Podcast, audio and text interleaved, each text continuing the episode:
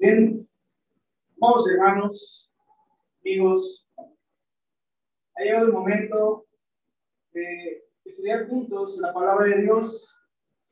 Ya estamos adorando a Dios, pero ya hemos cantado, hemos participado de los mandamientos que el Señor nos ha dado, que es la cena del Señor y la ofrenda. Y ahora toca el turno a la meditación de la palabra de Dios, la lectura de la palabra de Dios. Pero vamos, hermanos y amigos, lo que vamos a hacer a continuación es leer. De eso se agrada el Señor. Pero dice la palabra que no tan solo debemos de ser oidores de la palabra, sino también hacedores de ella. Entonces, cada vez que estudiamos la palabra, no es por estudiar, sino por hacer, para hacer, porque en esto se cumple la, la, verdadera voluntad de Dios. Día de hoy vamos a tomar solamente una enseñanza de muchas cosas que aprendemos de la palabra de Dios. Y, y en esta ocasión, hermanos, quisiera que me acompañaran en, una, en el libro de Marcos. Vamos a buscar en Marcos, por favor. Todos vamos a tener nuestra Biblia y vamos a ir teniendo la enseñanza. Estamos en Marcos. El capítulo es el número 12.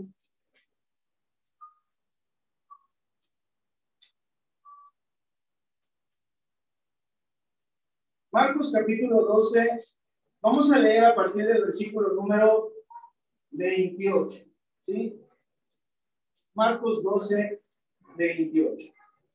Hoy vamos a pedirle a alguien, hermano, por favor, que le facilite alguna Biblia a nuestro amigo este, Bernardo. Bernardo, Bernardo. Por favor, para que también nos acompañe con la lectura, hermanos, de los que tenemos alguna Biblia, por favor, expresando una. Este, gracias, gracias. Marcos 12, 28. Ah, creo que Alexis nos va a estar ayudando. Muy bien. Sí, gracias, gracias. Muy bien. Miren, hermanos, antes de leer esto, eh, voy a comentar algunas cosas. Como vienen ahí los subtítulos, ustedes ya lo vieron anteriormente, en el subtítulo anterior dice la pregunta sobre la resurrección. ¿Sí? Es decir, en esa historia, no la vamos a leer toda, ¿verdad? Solamente lo voy a comentar. Se reunieron los fariseos y los saduceos. Ellos creían que no había resurrección.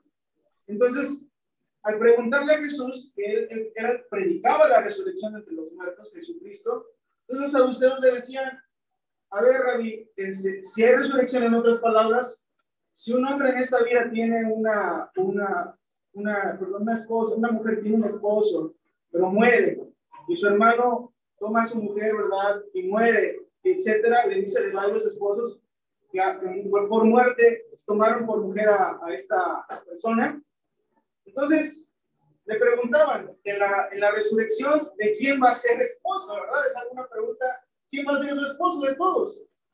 Si no fue ilícito, sino fue porque murieron cada uno de ellos. Entonces Jesús eh, empieza a, a, debatir con ellos, vamos a decir de esa manera, a decirles verdad, y, y, y vamos a leer nada más el versículo número 24, eh, en el 12-24, ¿sí? Estamos con la historia anterior. 12:24 dice, entonces, respondiendo Jesús, les dijo, dice, les pregunta, ¿no erráis por esto? Porque ignoráis las escrituras y el poder de Dios. O sea, esto lo ignoran ustedes, lo que me están preguntando lo ignoran, porque erran las escrituras y el poder de Dios. Ignoran las escrituras y el poder de Dios. Versículo 25 dice, porque cuando resuciten de los muertos, ni se casarán, ni se darán en casamiento. O sea, en la vida eterna, hermanos, amigos que nos acompañan, ¿verdad? Todos, en la vida eterna, esto ya no va a existir. Los casamientos, los matrimonios, las descendencias, los hijos, la muerte, el llanto, el dolor, todas estas cosas ya no van a existir en la vida eterna. Y es lo que el Señor Jesús les está diciendo. Ustedes ignoran las escrituras y el poder de Dios, porque piensen que en la vida eterna va a ser igual como en esta vida. Y no es así. Esa no es la esperanza que tenemos. Porque les dice claramente, dice, el versículo 25, la parte final dice, si no serán como los ángeles que están en los cielos. Hermanos, los seres celestiales, los ángeles, todos los que están en los cielos, no están de fiesta, no celebran ni cumpleaños, no se casan, no se gradúan, no van a la escuela, no van a la playa. La vida eterna no es así. Por eso dice, en el Apocalipsis lo leemos un poquito mejor, ¿verdad? Pero, ¿qué nos dice en el Apocalipsis? ¿Qué vamos a estar haciendo en la vida eterna?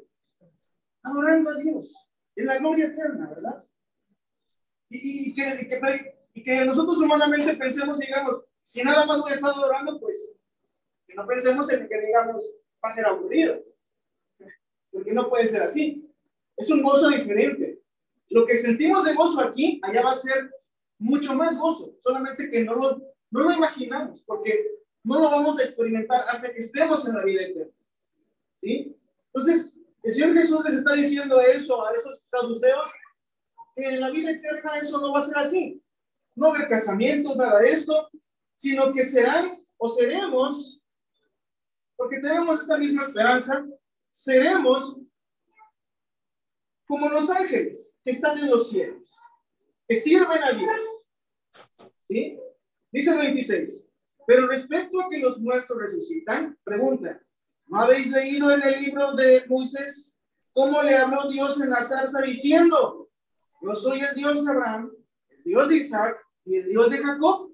les dice, con respecto a su pregunta de la resurrección, de los, respecto de los muertos resucitan, les pregunta y les dice, ustedes que leen la ley, ¿cómo no saben en aquel pasaje donde Dios le habla a Moisés, cuando se presenta con él, le dice, yo soy el Dios, ¿el Dios de quién?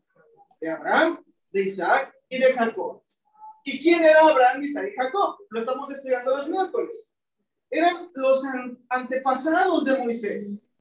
Abraham, Isaac y Jacob, y Jacob ya habían muerto hace muchísimos años. Entonces, el Señor Jesús le dice a los saduceos, ¿cómo se presenta Dios ante Moisés? Yo soy el Dios de Abraham, Isaac y Jacob. Y finalmente, ¿por qué le dice esto? Por la enseñanza. Jesús es el maestro. Y le dice el 27. Dios no es Dios de muertos, sino de vivos Así que vosotros, muchos, mucho, erráis. ¿Por qué les dice eso? Porque, ¿qué les está diciendo Jesús? Humanamente hablando, Abraham, Isaac y Jacob están muertos y sus sepulcros ahí están. Pero para Dios, los que mueren en Cristo, los que mueren en la fe, están como vivos. Entonces, cuando Dios le dice, yo soy el Dios de Abraham, el Dios de Isaac y el Dios de Jacob, es porque están vivos, porque dice Jesús, Dios no es Dios de muertos, sino de vivos. ¿Sí? Entonces, bueno, les dio esta enseñanza. ¿Por qué estamos diciendo todo eso? No es nuestra lección. Porque hay una conversación. Le preguntaban a Jesús, queriendo tentarlo, queriendo hacerle creer o hacer, hacer evidenciar que, que no era un profeta o que interpretaba mal las escrituras. Sin embargo, ya nos vamos a la lección que vamos a estudiar el día de hoy. Eh, esto lo estaban viendo los escribas. Los saduceos eran un, grupo de los, de los judíos, los fariseos eran otro grupo de los judíos, pero los escribas, los escribas eran los que escribían la ley, los que traducían, los que escribían la ley. Se podría decir que tenían un poquito más de, de interpretación de la ley de Moisés. Entonces, ahora sí vamos al versículo 28 y vamos a empezar esta, esta lección, esta, esta, predicación. Dice el versículo 28, acompáñenme con la lectura. Marcos 12, 28. Dice así, dice, viene de esta lección, ¿eh? dice, acercándose uno de los escribas, es el mismo momento, dice, acercándose uno de los escribas que los había oído disputar, y sabía que les había respondido bien. Fíjense, eso es muy característico, ¿no? Un escriba los estaba oyendo y estaba viendo todo. Y se acercó, después de todo, lo que les contestó Jesús a esos saduceos, se acercó con Jesús, ese escriba, y, dice, los había oído disputar. Pero ¿qué entendió ese escriba? Dice, sabía que les había respondido bien. O sea, ese, escriba se dio cuenta que Jesús le había respondido a los saduceos de una manera correcta. ¿Sí? Y bueno, entonces, dice ahí, sigue diciendo. Le preguntó, ese escriba le preguntó, dice, ¿cuál es el primer mandamiento de todos? Fíjense, hermanos, ¿eh? Ahora le hacen otra pregunta a Jesús. Ya le habían preguntado sobre la resurrección. Jesús les contestó. Y ahora este escriba, al escuchar todo eso y al ver que Jesús le había contestado bien, le preguntó a Jesús, en otras palabras, maestro, ¿cuál es el primer mandamiento de todos? Es una pregunta a Jesús. Y de ahí vamos a tomar la enseñanza. Dice, versículo 21. Jesús le respondió. El primer mandamiento de todos es, hermanos, y aquí ya es una lección para toda la iglesia, para todos nosotros, los que estamos presentes. De esta, voy a hacer un paréntesis. De esta lección vamos a tomar dos enseñanzas. La iglesia y también para nuestros amigos que nos visitan. ¿Sí? Entonces, dice Jesús, le respondió, 29. El primer mandamiento de todos es, está contestando, oye Israel. Si lo, adaptamos a este tiempo, diríamos, oye, iglesia. Oigan, iglesia de Cristo. Oye Israel. El Señor, nuestro Dios, hermanos, el Señor, nuestro Dios, el Señor uno es. ¿Sí? Es lo que debemos de tener presente todos. El Señor, nuestro Dios, nuestro Dios al cual oramos, al cual clamamos, al cual le adoramos, dice el Señor Jesús, el Señor uno es. No tenemos más dioses. No creemos en otras cosas más, en otros dioses. Creemos en el Dios que creó todas estas cosas, el mundo y todo lo que en él. Entonces, así lo empezó contestando el Señor Jesús. Versículo 30 dice, cuando estamos convencidos de que hay un solo Dios, hermanos, hay un solo Dios, entonces dice el versículo 30, ¿qué dice el Señor Jesús? Y amarás al Señor tu Dios con todo tu corazón Vamos paso, paso a paso. ¿Qué dice el Señor Jesús? Que debemos de tener entendido todos. Que primeramente hay un Dios. No podemos llegarnos a decir que hay otros dioses, que vamos a adorar a alguien más o vamos a creer en alguien más. Tenemos que creer en un solo Dios. Y creo que eso lo hacemos. Creo que los que estamos aquí creemos en un solo Dios. ¿Sí? Pero también no nada más es el creer en, el, Dios, sino dice, ámalo y amarás al Señor tu Dios con todo tu corazón. Eso es algo muy importante. No nada más debemos de creer en Dios, sino debemos de amar a Dios. Pero no nada más amar a Dios. ¿De qué manera vamos a amar a Dios? Dice la escritura. Con todo tu corazón. ¿Cómo entendemos eso, hermano? Yo les quiero preguntar, ¿cómo es amar con todo su corazón? ¿Cómo podemos interpretar eso? ¿Cómo lo puede interpretar usted? ¿Cómo es amar con todo tu corazón? Por encima de todas las cosas, dice nuestro hermano Gervasio, Teodoro Gervasio. Amar con todo mi corazón es por encima de todas las cosas. ¿Alguien más? ¿Qué es amar con todo el corazón? Amar con todo el corazón es a veces hablar con Dios, a veces adorar a Dios, a veces obedecerle, amar a mi prójimo, que lo va a decir ahorita también el Señor Jesús, Amén, hermanos. Amar, no sé, pero espero que coincidan. Amar con todo el corazón es, es darlo todo. ¿Estamos de acuerdo? Es darlo todo. ¿Qué es todo? Todo. Literal. Todos mis bienes, todas mis posesiones, por así decirlo, ponerlos al servicio de Dios. ¿No es así? Mi ser, mi cuerpo. Si amo a Dios, mis manos van a servir primero, por sobre todas las cosas, ¿a quién van a servir estas manos? Dios. ¿Cómo servimos a Dios con las manos? Haciendo cosas que agraden a Dios. De todas. Bueno, decía la hermana, amo a mi prójimo, bueno, con mis manos voy a llevarle comida al prójimo. Estamos amando a Dios, porque eso es voluntad de Dios. Con mis manos voy a poner estos recipientes que son para la cena del Señor. Estoy amando a Dios con todo mi corazón. Con estas manos voy a barrer este edificio. Con estas manos voy a colocar las sillas. Con estas manos voy a hacer cualquier cosa que tenga que hacer por amor a Dios. ¿Estamos de acuerdo? Esto es amar a Dios con todo mi corazón. Con estas manos voy a amar a mi esposa.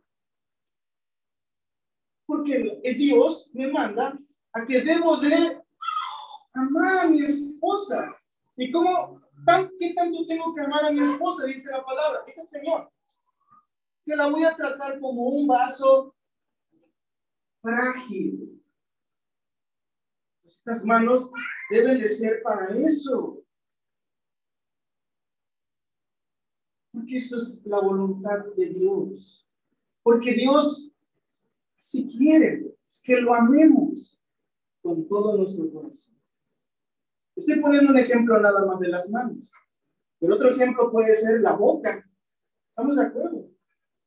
¿De qué manera amamos a Dios con nuestra boca? Alabándolo, cantando a Dios, orando a Dios con mi boca que de mi boca dice el Señor Jesús que deben de salir palabras sanas, sazonadas, limpias. De esa manera amo a Dios. ¿Qué me enseña Santiago? Que debo de refrenar que mi lengua. Porque si no se frena y si no se le pone riendas a la lengua, la lengua dice que puede incendiar hasta un bosque. Peligrosa la lengua. Hablando de la hablar.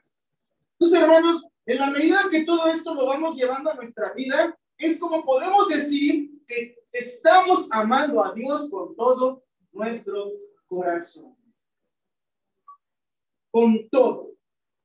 Sin embargo, ¿por qué hacemos esto? Porque lo aprendemos de Dios. Hemos puesto muchos ejemplos. Dios me pide que me reúna bueno, pues voy a reunirme, voy a congregarme. ¿Por qué? Porque amo a Dios y creo a Dios y Dios me está pidiendo esto. Y si Dios me está pidiendo esto, lo voy a hacer. ¿Por qué no hacerlo? Sería la pregunta. Ahora, si Dios me pide que yo haga algo y no lo hago, entonces la pregunta es, ¿estaré amando a Dios? ¿O no? Si Dios le pide, haga esto. Cúbrase el primer día de la semana. Y no lo hago, podré decir que estoy amando a Dios. No. Y ahorita lo vamos a leer ¿eh? por la palabra, no por lo que les estoy diciendo yo. Simplemente estamos entendiendo qué es verdaderamente amar a Dios. Entonces, ¿Qué no es amar a Dios? Amar a Dios no es decir, Dios te amo y voy a hacer lo que yo quiera hacer. ¿Estamos de acuerdo? Esto no es amar a Dios. Porque, ¿qué dice el apóstol Pablo? Ya no vivo yo, mas Cristo vive en mí. Y lo que vivo ahora en la carne, lo vivo en la fe del Hijo de Dios, que me amó y se entregó a sí mismo por mí. Entonces, hermanos, no nada más es decir, amo a Dios y voy a hacer cualquier cosa. No, es amar a Dios y hacer lo que Dios quiere que haga, en obediencia. Esto es el amor a Dios, de corazón. Porque si hacemos, si decimos amo a Dios, entonces no estoy amando a Dios de corazón, si hago cualquier cosa en la vida. Seguimos leyendo, versículo 29, dice, eh, el 30, perdón, dice, y amarás al Señor tu Dios con todo tu corazón. ¿Qué decíamos? Con todo mi corazón es con todo de mí, con todo mi ser, con todo lo que yo tengo. Dice, y con toda tu alma, sigue diciendo, y con toda tu mente, y con todas tus fuerzas. Fíjense, el amor de Dios no nada más es decir, Dios te amo. Claro, Dios te amo, pero pues hago la voluntad de Dios. Recuerden, ¿por qué está diciendo esto el Señor Jesús?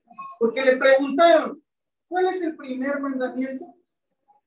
Y Jesús está contestando esto. ¿Sí?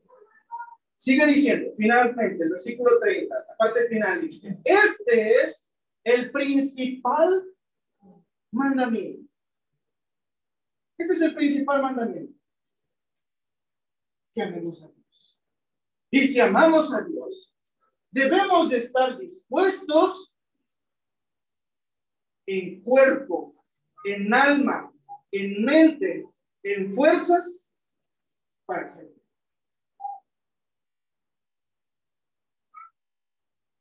¿Qué hacemos? Debemos de hacer de esta manera. Sigue diciendo, versículo 31. Dice, y el segundo es semejante. Le, preguntaron por el primero, ¿no? Le preguntaron por el primer mandamiento. ¿Cuál es el más importante? Ya dijo que Jesús el más importante es amar a Dios. Pero la respuesta de Jesús nada más fue ama a Dios, sino le dijo otro más. El segundo, eh, como por decir, ¿cuántas cosas tenemos por mandamientos de Dios? Eh, tendríamos que listarlas. Son muchas. Pero de todas esas, ¿cuál es la primera? Dice el Señor Jesús. Ama a Dios con todo tu corazón, con toda tu mente, con todas tus fuerzas, con toda tu alma. Ese es el primero. Sirve a Dios. Porque Dios, como dice el hermano Teodulo Gervasio, es por encima de todas las cosas. Por sobre todas las cosas es Dios. Pero luego dice el 31, y el segundo es semejante. ¿Qué es semejante? Semejante no es igual. ¿Estamos de acuerdo? Igual es igualito. Semejante es parecido. ¿Vale? Entonces dice, el segundo es semejante. ¿Cuál es el segundo mandamiento? Dice, amarás a tu prójimo como a ti mismo. ¿Eso qué quiere decir?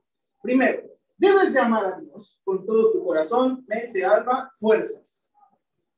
Si amas a Dios, ahora Dios te pide algo semejante en el amor.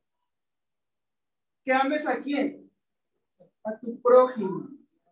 Y alguien le preguntaba en otra historia, le decía, ¿y quién es mi prójimo? ¿Quién es el prójimo?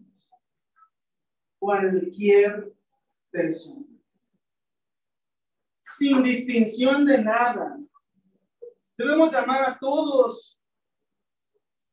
A mis familiares con los que me llevo bien, o más bien dicho, se llevan bien conmigo, pero también a los que no. A los que no me quieren hablar, pues también los voy a amar, ¿o no es así?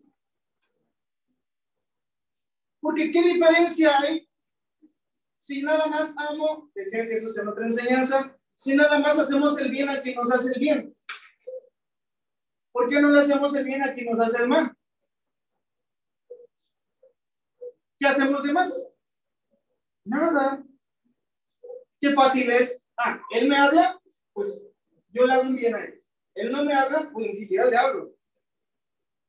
Eso no es amar al prójimo. Claro, nada es a la fuerza, pero siempre debemos de tener amor. Que si no me saluda, yo sí. Que si no me habla, yo sí. Que si me dijo una grosería, yo no. Que si me golpea, yo no. Eso es el amor al prójimo. Que si está en una desgracia, voy y te ayudo. Que si necesita una ayuda a alguien, voy y le ayudo. Es el amor al prójimo. Hermanos, a Dios lo amamos y le servimos con toda nuestra mente, con todas nuestras fuerzas, con toda nuestra alma, con todo nuestro corazón. Pero el segundo mandamiento, dice el Señor Jesús, es semejante. Amemos a las demás personas.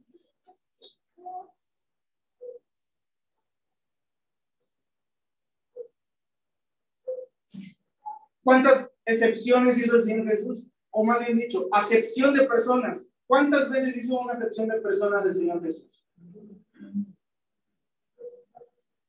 A Jesús se acercaban los ricos, ¿estamos de acuerdo? Los maestros, los poderosos, como Nicodemo, ¿se acuerdan de Nicodemo? Era un principal entre los judíos. Se acercó y Jesús lo rechazó. No. Pero así como se acercaban los poderosos, los ricos, ¿cuántos ricos no se acercaron a Jesús? ¿Se acuerdan de muchas historias? ¿Y Jesús qué hacía? Lo recibía. ¿Verdad?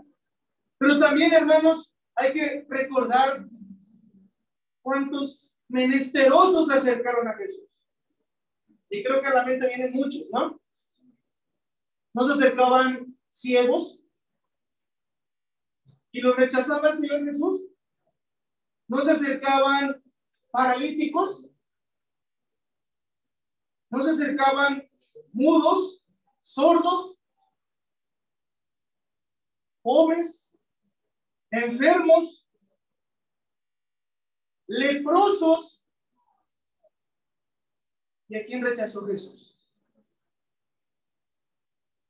Nadie. Ni uno.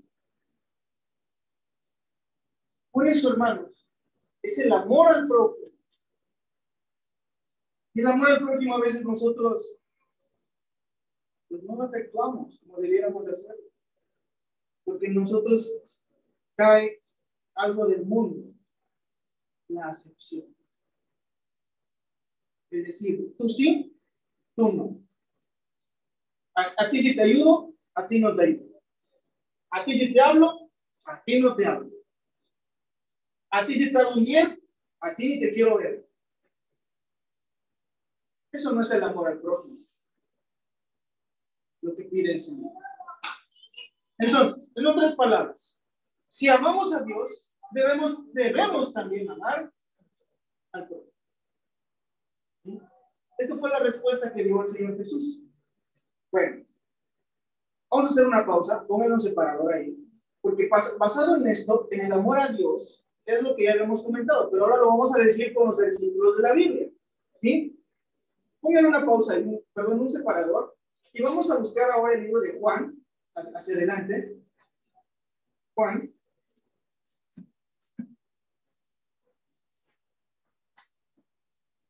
Y vamos a buscar el capítulo número 14.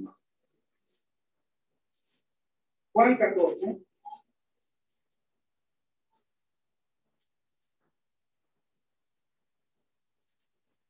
Juan 14, 15.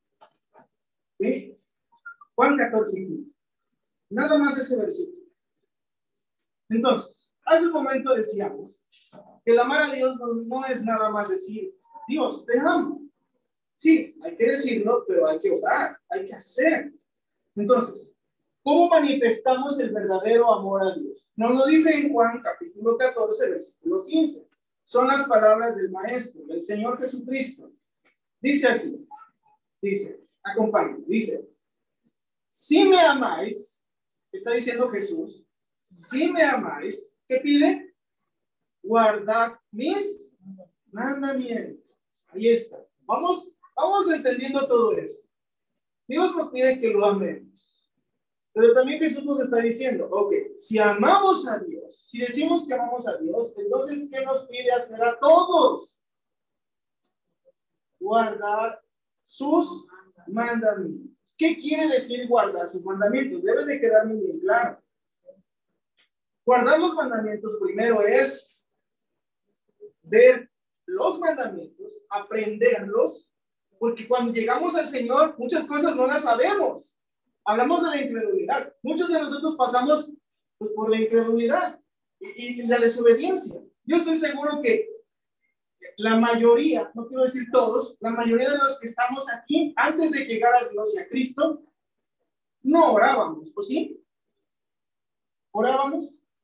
¿Siempre hemos orado desde siempre? Algunos quizás sí, la mayoría ni sabíamos que era una oración, ni sabíamos cómo hacer una oración. ¿Estamos de acuerdo? Dice la hermana, rezábamos porque así me enseñaron. Pero rezar no es orar. Entonces, pero ¿cómo voy a empezar a, hacer oración? Aprendiendo del maestro. Y vemos la, la palabra, por eso la importancia de leer la Biblia, de tener todos. Hermanos, por favor, y jóvenes también, no se avergüencen de traer una Biblia que no haya vergüenza en ninguno de ustedes, en nadie, ni los adultos, ni los mayores, ni en los jóvenes. Jóvenes, no se avergüencen nunca de traer la Biblia, aunque sus amigos se burlen, aunque cualquier persona, es lo mejor que pueden hacer. ¿Por qué? Porque en la Biblia, en la palabra de Dios, encontramos los mandamientos del Señor. Y en la palabra de Dios me enseña a orar. ¿No es así? Me enseña a orar. Y si ya me enseñó es el maestro, que es Jesús, me dice, vosotros oraréis así. Y dice cómo tenemos que orar. Ajá, ya, ya aprendí. Ahora, ese es el mandamiento, orar. Ya me enseñó Jesús a orar, ahora voy a orar. Si me amáis, guarda mis mandamientos. Los mandamientos los aprendo, los aprendo en la Biblia, pero no nada más me quedan en la mente, sino que los hago. Si el Señor te pide orar, ¿qué vas a hacer? Orar. Hay que hacerlo. Eh, y si usted lo hace, si usted sabe que tiene que orar, aprendió a orar, ore. Y si usted hace esto, ¿qué está haciendo? En automático, por así decirlo. Está amando a Dios. ¿Por qué está amando a Dios? Porque está haciendo su voluntad. Porque la voluntad de Dios es que todos en el mundo oren. No que todos en el mundo blasfemen. No que todos en el mundo digan malas palabras. Esto es guardar los mandamientos. Hacerlos. Por eso dice el Señor Jesús, si me amáis, es una condición. Si lo amamos, guarden sus mandamientos. Obedece háganlo. ¿Y cuántas veces tenemos que guardar los mandamientos? ¿Una semana? ¿Dos semanas? ¿Un mes? ¿Un año nada más? Es nuestro vivir. Por eso dice el apóstol Pablo, para mí el vivir es Cristo. Es mi vida ahora. Y no lo debo de ver con pesadez. Lo debo de ver con alegría, porque debo de darme cuenta que yo antes no oraba y antes era una persona peor que estaba perdida en el mundo.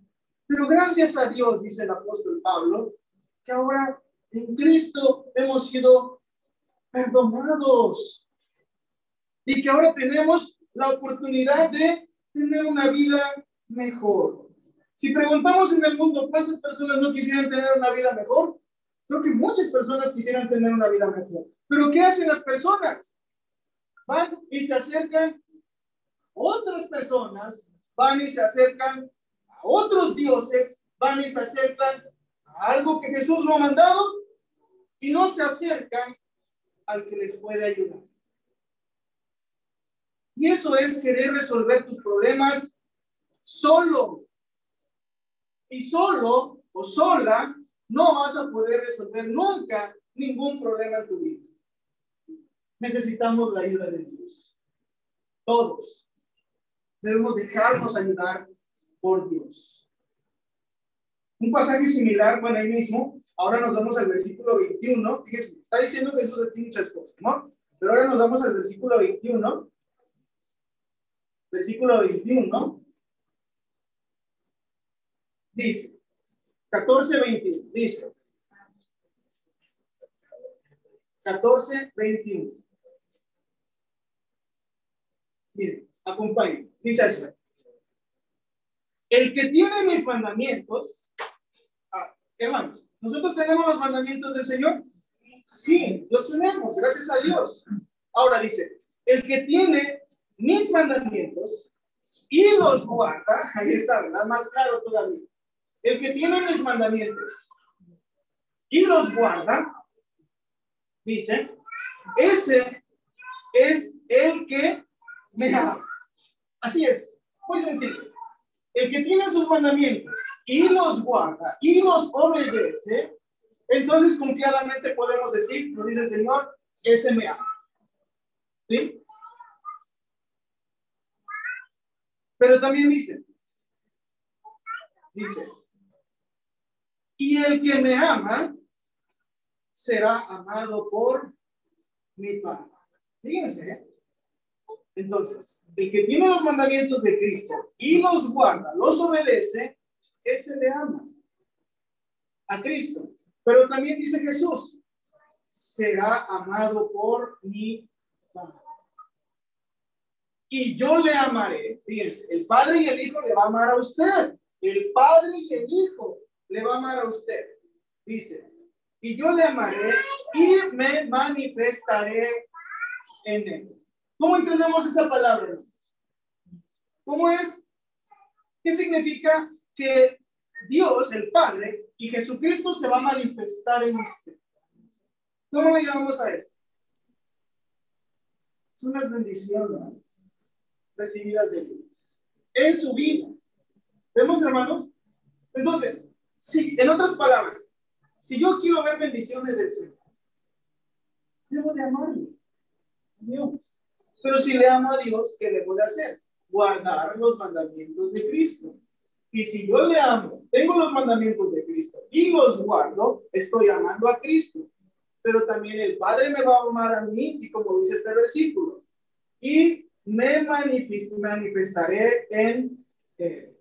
Es decir, viene la respuesta. Vienen las bendiciones a su vida.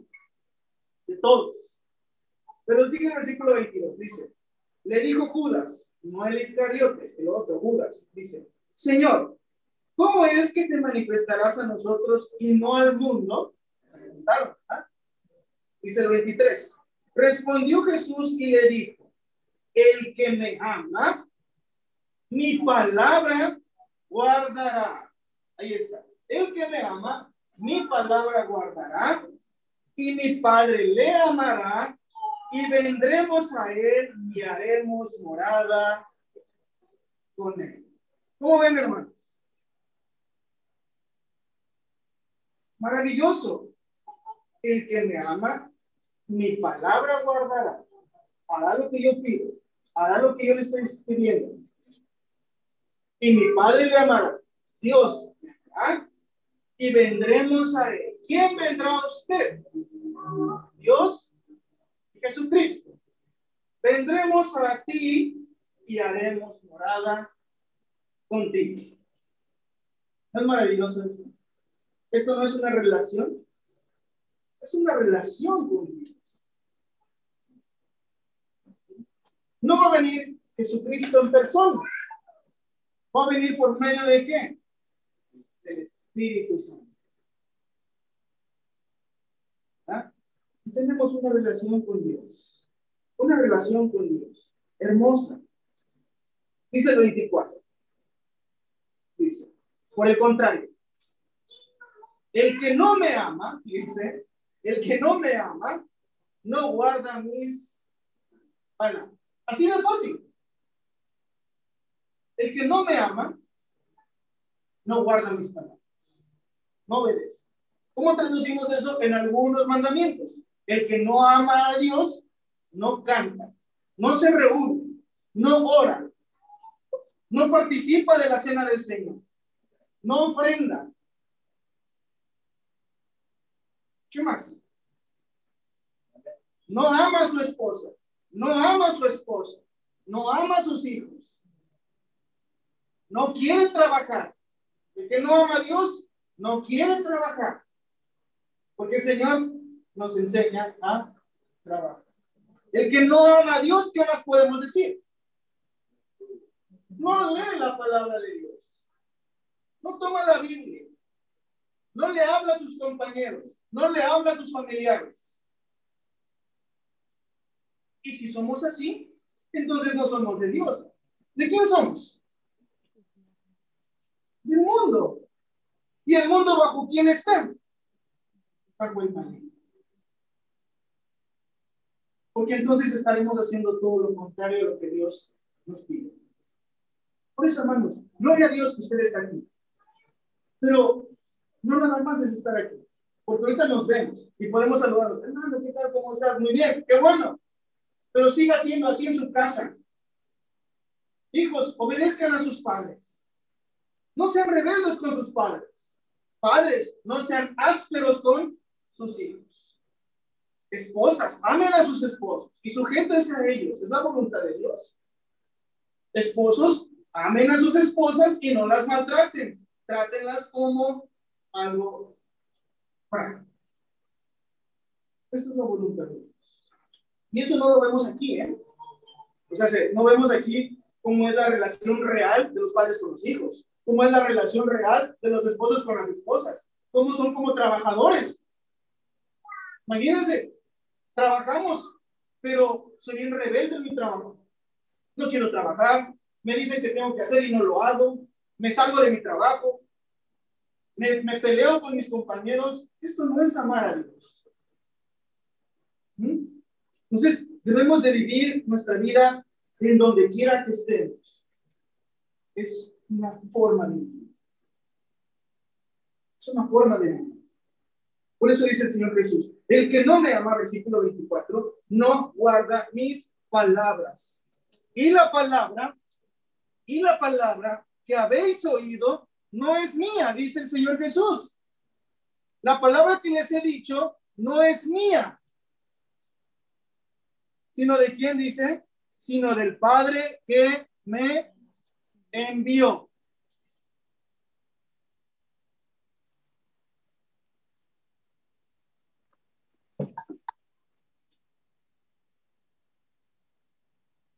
Sino del Padre que me envió, dice. De Él es la palabra, en otras palabras. Todo lo que Jesús nos ha enseñado no lo no, no, no es de Jesús, sino de dónde proviene. Del Padre, que es Dios. Entonces, por eso dice aquel pasaje de Hebreos, sí, Hebreos, dice, Dios hablando muchas formas, de muchas maneras, a nuestros padres, ¿por medio de quién? Los profetas. Ahora, en este tiempo, nos habla por medio de quién? Su Hijo pero es Dios hablándonos a todo el mundo por medio de Jesucristo. Por eso Jesús dice, mis palabras, lo que yo les estoy diciendo, cómo orar, que se amen, que amen a su prójimo, todo esto no proviene de mí, proviene del Padre. Esto es el amor a Dios. Amar con todo el corazón. Ahora, eh, podemos poner varios ejemplos pero quise, quise seleccionar este, unos, un ejemplo de una, un ejemplo de amor entre Cristo o Jesús y unas personas. Estoy hablando de tres hermanos, ¿sí? Tres hermanos que encontramos en la Biblia. ¿Y cómo amaban, cómo se amaban esos tres hermanos? ¿Y cómo amaban a Cristo? Y Cristo los amaba a ellos. Es una relación maravillosa. Ahí vemos el ejemplo del amor. No vamos a estudiar todo, es un poquito largo todo, pero vamos a ir buscando ciertos versículos. Les invito a buscar ahora en Lucas, vamos a ver a Lucas. Lucas. Un libro hacia atrás. Lucas es el capítulo número 10. Este es ahora un ejemplo de un amor, de lo que se hace por amor a Dios, por amor a Cristo. Lucas capítulo 10, versículo número 38. Lucas 10, 38.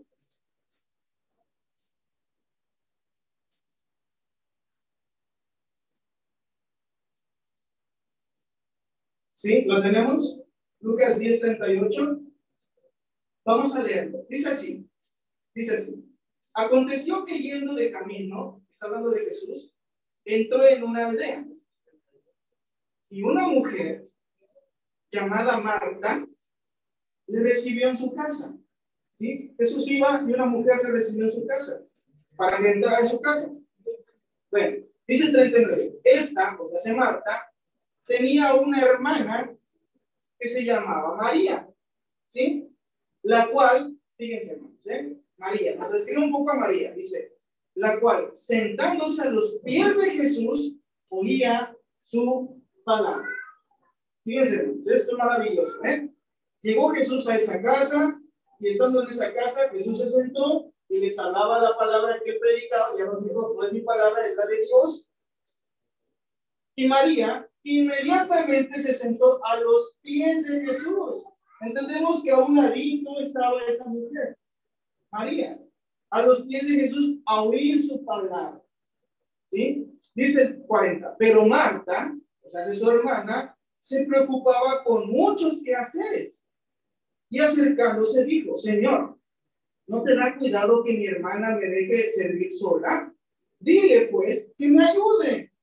¿Qué quería Marta? Que separara a María, que dejara de estar los pies de Jesús, oyendo a Jesús, y que le ayudara a servir la mesa, a servir, a atender a Jesús. Para Marta, en ese momento, para Marta, lo más importante era eso, servir a Jesús, que no es malo, pero Jesús le da una enseñanza. Y dice, el 41, respondiendo Jesús le dijo, Marta, Marta, afanada y turbada estás con muchas cosas.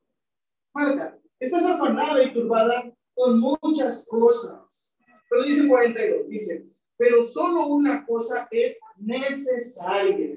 Marta, una sola cosa es necesaria. Y María ha escogido la buena parte, la cual no le será quitada. En otras palabras, ¿qué le dijo Jesús a Marta? No, Marta.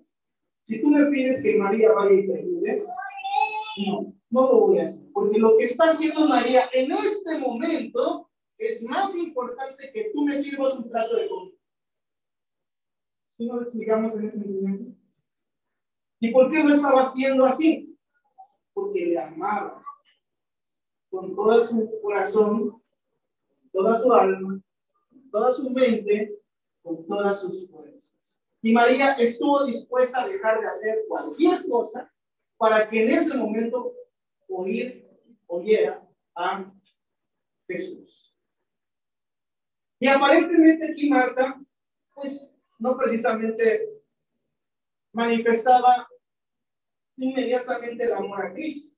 Pero bueno, ahora vamos a la siguiente historia. De ahí nos vamos a el libro de Juan, Juan, capítulo 11, y vamos a ver ahora algo un poquito diferente. Juan 11, Evangelio de Juan, capítulo 11, versículo 5.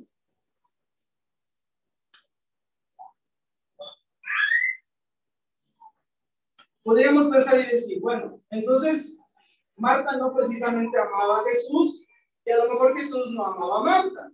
Podríamos pensar esto, pero la palabra de Dios nos dice algo diferente. ¿Sí? Ahí nos dice, el capítulo 11, versículo 5. ¿Ya lo tenemos? Vamos a leerlo. Dice así.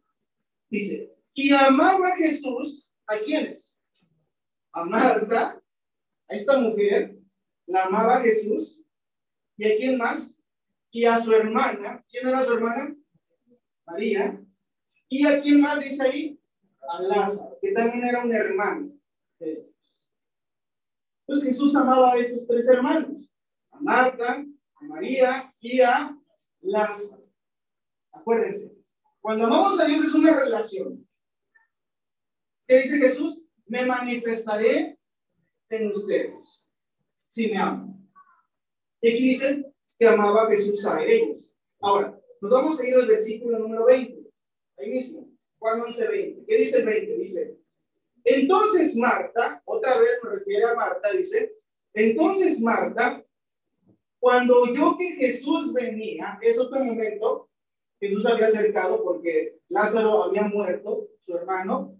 Entonces, dice, entonces Marta, cuando oyó que Jesús venía, salió a encontrarle, pero María se quedó en casa. ¿Qué pasa aquí en este momento ahora? Algo contrario, ¿no es así? En la historia pasada, ¿quién estaba atenta a Jesús? María. ¿Y quién estaba preocupada por los quehaceres? Marta. Y Jesús le dice, ah, esto es lo mejor. Y Marta lo entendió. Tanto así que cuando llegó Jesús nuevamente hasta ellos, ¿quién fue la primera que salió a recibirle? Marta. ¿Verdad? Dice, y María se quedó en casa. Pero aparentemente podemos decir, pues no quiso salir a ver a Jesús. No, es que María no sabía que Jesús estaba ahí. Se quedó en casa. La única que se dio cuenta que Jesús había llegado era Marta. Por eso salió a recibirlo. Y sigue, el versículo número 28. Bueno, tiene una conversación y nos vamos hasta el 27. Dice, y vemos la fe de Marta para con Cristo. Dice el versículo 27. Le dijo, o sea, hace Marta, sí Señor, yo he creído que tú eres el Cristo, el Hijo de Dios que has venido al mundo. Entonces, esa imagen de que Marta se quedó siempre afanada por los quehaceres, no nos quedemos con ello, porque Marta tenía fe en Cristo. Y aquí en este momento le dijo, Señor, yo he creído que eres el Cristo. Por eso le amaba, Cristo a Marta y Marta a Cristo y a, María y a Lázaro. Dice, yo he creído que tú eres el Cristo, el Hijo de Dios, que has venido al mundo.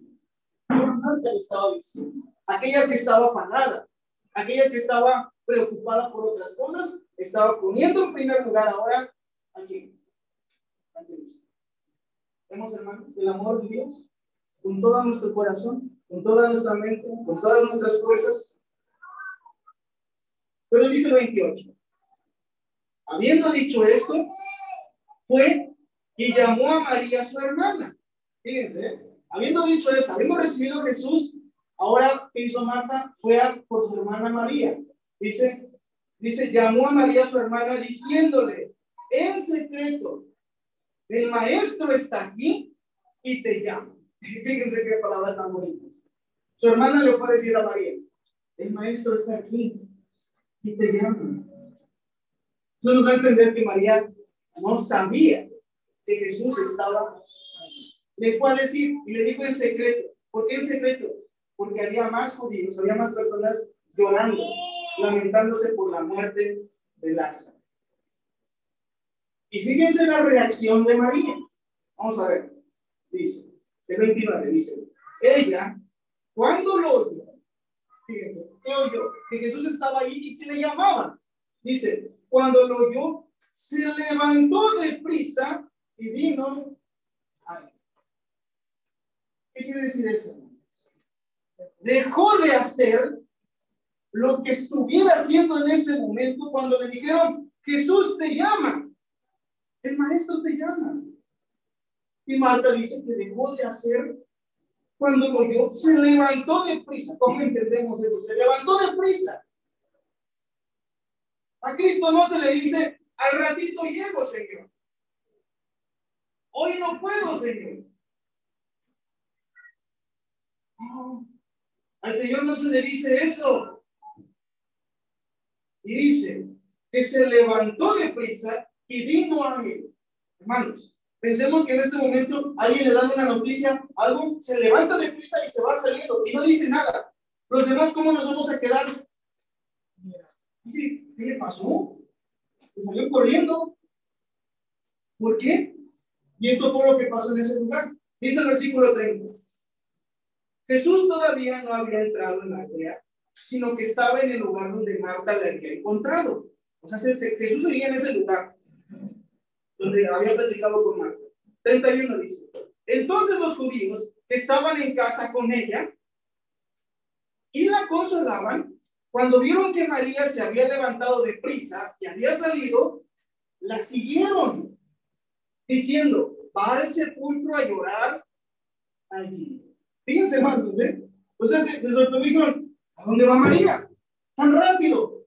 Y pensaron para sí mismos, ah, con esa rapidez y con todo eso, a ver a su hermano, al sepulcro, para llorar. Vamos a acompañarla porque la estaban consolando. Pensemos en una actitud así, con prontitud. Y la gente no pensó en primero, va a ver a Jesús. Ellos pensaron, dijeron, no, va a ver a su hermano, allá al sepulcro, con esa prontitud. Pero no era así. Dice el 32. María, cuando llegó a donde estaba Jesús, al verle, fíjense hermanos, el amor a Dios, al verle, ¿qué hizo María? Se postró a sus pies. Se postró a sus pies con prontitud.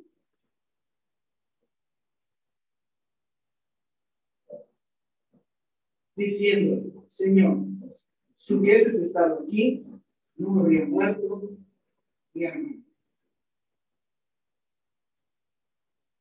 Y entonces, hermanos, pues aquellas personas que estaban con María se dieron cuenta que no había ido precisamente al sepulcro, sino que salió con esa prontitud a ponerse a los pies de Jesús.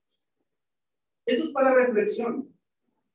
Cuando nos congregamos como iglesia, somos la iglesia de Cristo y oramos, invocamos el nombre de Dios y de nuestro Señor Jesucristo. Y cuando decimos, hermanos, va a una reunión a las 10 de la mañana, la pregunta es, ¿qué tanta prontitud tenemos para estar aquí? A los pies de Jesucristo. Porque aquí venimos a ponernos a los pies de Jesucristo. ¿Cuál es mi prontitud? Soy como María, me levanto rápido, temprano y vámonos luego, luego, ya quiero estar ahí a los pies de Jesucristo porque va a estar toda la iglesia. O somos de los que decimos, no, pues es temprano, mira, espérate ahorita, diez minutos más. Son las nueve, no, tengo que levantar temprano.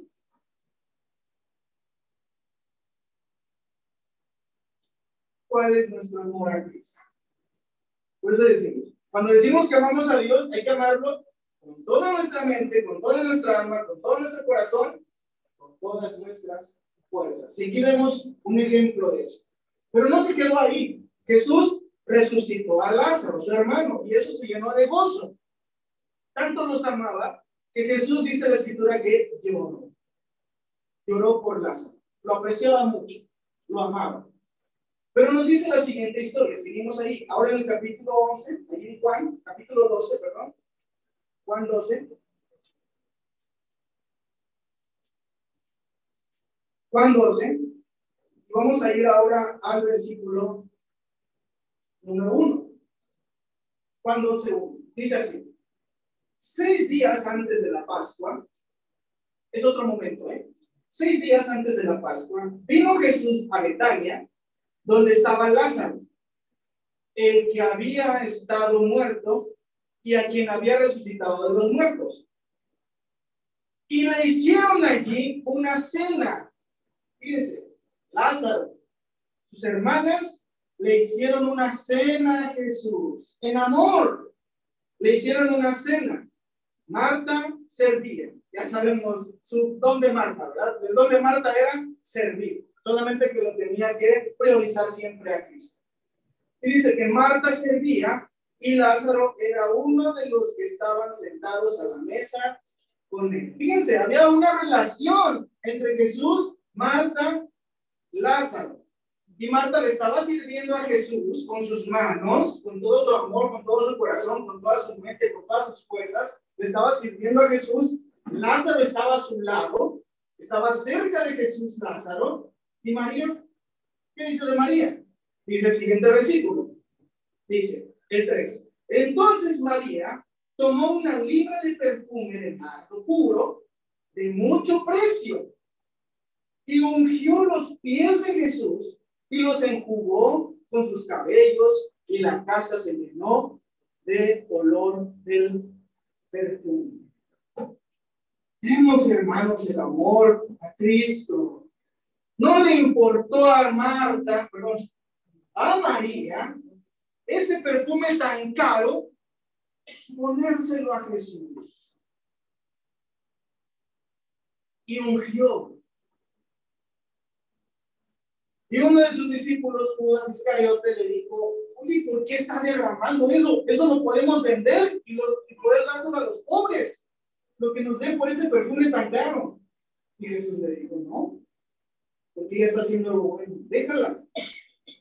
A los pobres siempre los tendréis, pero a mí no siempre me tendrán. Entonces, ¿a qué estuvo dispuesta María? ¿Qué es hasta lo que estuvo dispuesto a dar por el amor a Cristo. Porque tenía. Por eso el amor a Dios es dar todo lo que nosotros tenemos. Todo a Todo. Aquí lo vemos, en esos tres hermanos. Por eso Jesús amaba a Marta, a María y a Lázaro. Y Lázaro, María y Marta amaban a Jesús. Tenían una relación estrecha. Y dijo Jesús, el que me ama, guarda mis mandamientos y me manifestaré. Vemos, hermanos. A Jesús nunca se le dice no. En Mateo 10, 37, vamos a ir a Mateo 10, 37. Más tarde. Mateo 10, 37.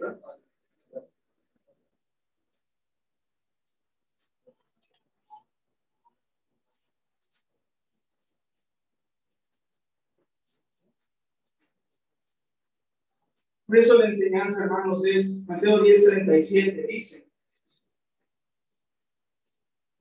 el que ama a padre o a madre más que a mí, no es digno de mí.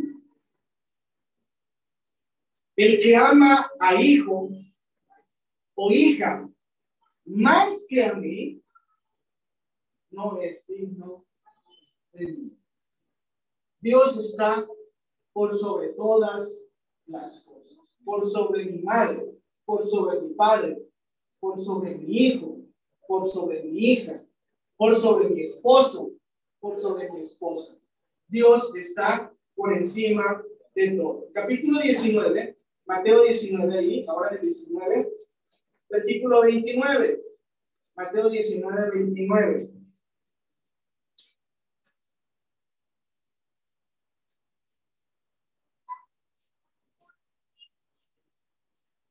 19-29 dice, y cualquiera que haya dejado casa, o hermanos, o hermanas, o padre, o madre, o mujer, o hijos, o tierras, por mi nombre, recibirá cien veces más y heredará la vida eterna. Vemos, hermanos, cómo son las promesas de Jesús. Si vamos a Dios por sobre todas las cosas. Sobre todas las cosas. Esto fue lo que Dios, Jesús le dijo a ese escrito que estaba preguntando. Pero vamos a entrar a la parte final ya de esa, esa historia. Vamos a regresar ahí en Marcos 12, donde empezamos. Donde les dije, pónganse un separador ahí. Mateo Marcos Marcos 12. 12, 38. 12, 28. Estamos en el versículo 31. 12, 31. Leímos hace un momento. Y el segundo es semejante. Amarás a tu prójimo como a ti mismo. no hay otro mandamiento mayor que estos. Dice el 32. Entonces el escriba le dijo, bien, maestro, ¿verdad has dicho que uno es Dios y no hay otro fuera de él? O sea, se le, le, satisfizo la respuesta de Jesús. ¿Sí?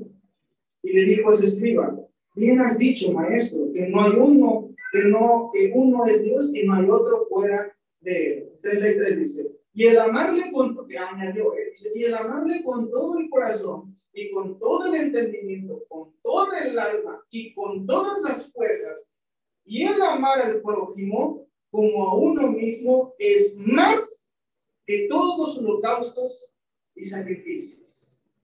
Eso quién lo dijo? El escriba. Añadió y estuvo de acuerdo con las palabras de Jesús. Es cierto lo que dices, maestro. Es más, todo eso que dices es más o te agrada más que cualquier holocausto y cualquier sacrificio. Y hermanos, esto, esta respuesta de ese hombre agradó a Jesús. Miren qué palabras tan maravillosas de ti. Esa es una invitación para todos nuestros amigos que están aquí con nosotros, que nos acompañan, que nos están viendo, que nos escuchan. Porque vemos la respuesta de Jesús. Dice, finalmente, 34. Jesús, entonces, viendo que había respondido sabiamente, le dijo, ¿qué le dijo Jesús? No estás lejos del reino de Dios. Fíjense, hermanos, ¿qué le dijo a este hombre? No estás lejos, oye, conoce su corazón, no estás lejos del reino de Dios. Pero ¿por qué le dijo no estás lejos? Porque Jesús sabía que faltaba algo. Cuando decir, ya estás casi cerca del reino de Dios. Con lo que acabas de decir, con lo que estás haciendo, estás casi cerca del reino de Dios, pero te hace falta algo. Amigos que nos visitan, amigos que nos escuchan, son las mismas palabras que Jesús le está diciendo a usted. No estás lejos del reino de Dios. Pero si no estás lejos, es que te estás acercando. Todavía no estás. Hace falta que obedezcamos los mandamientos del Señor Jesús. ¿Y cuál es el mandamiento que el Señor Jesús nos ha dado para toda la humanidad? ¿Qué le dijo Jesús a sus apóstoles? Vayan y prediquen el Evangelio a toda criatura. El que creyere y fuere bautizado será salvo. Hace falta obedecer los mandamientos de Jesús. Amarle completamente. Están cerca del reino. Como se lo dijo Jesús a este hombre, no estás lejos del reino de Dios. Amigos que nos visitan, amigos que nos escuchan, no están lejos del reino de Dios. Pero lo que les falta hacer, háganlo para que sea completo todo esto. Y no sean como estos fariseos, escribas, porque si leemos, hermanos, ahí en Juan, vamos a Juan, en Marcos, Lucas, Juan, fíjense lo, la triste historia. En Juan, capítulo número 12, Juan 12, 42.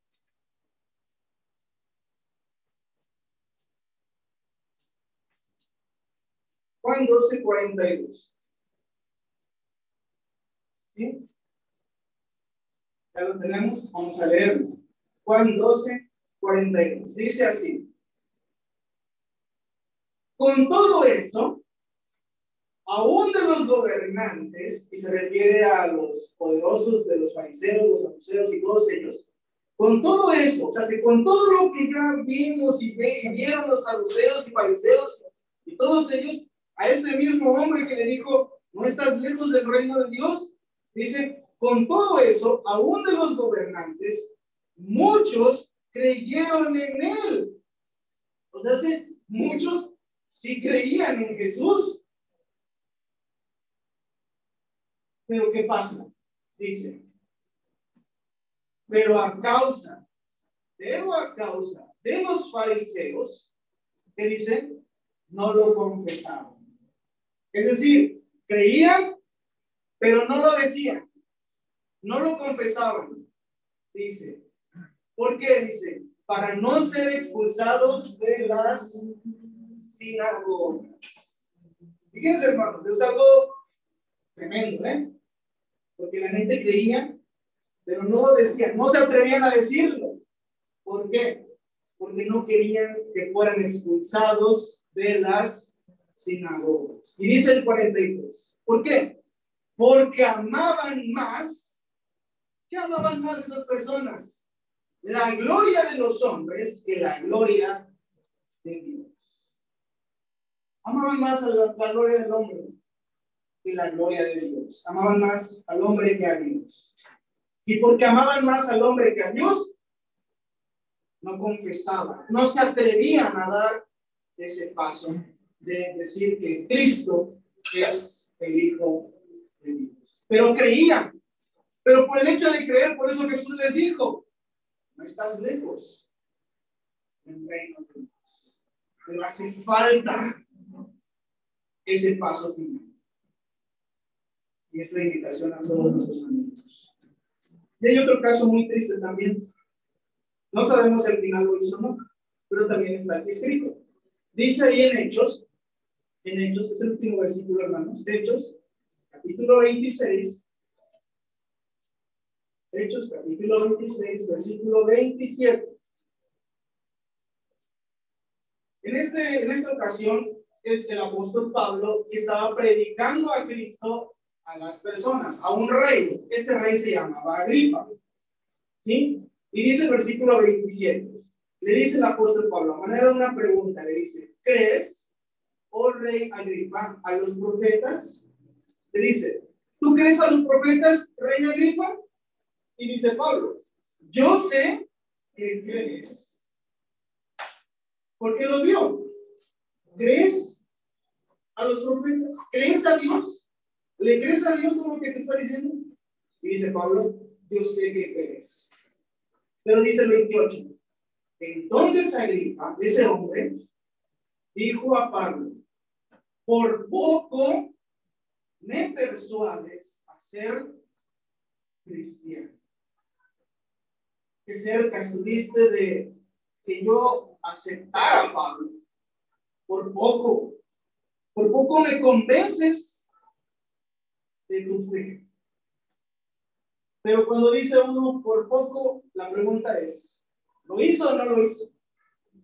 Cuando dice por poquito y lo hago, por poquito y me bautizo, por poquito y hago esto.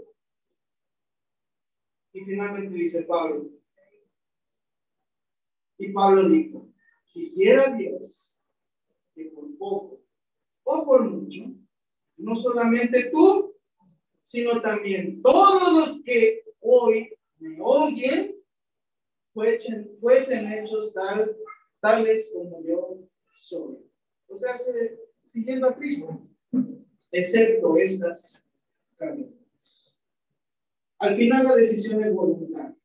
Al final cada quien decide hacer, obedecer o no.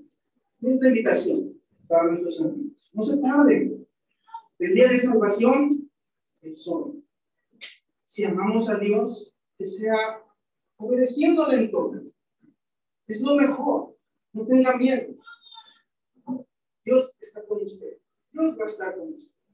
Dios no lo va a dejar solo. Dios lo va a ir. Pero hay que entregarnos a Dios plenamente con todo. Y hermanos, por eso les decía, es una doble enseñanza. ¿Por qué? Porque también nosotros tenemos que aprender a amar a Dios y estar dispuestos a servirle con.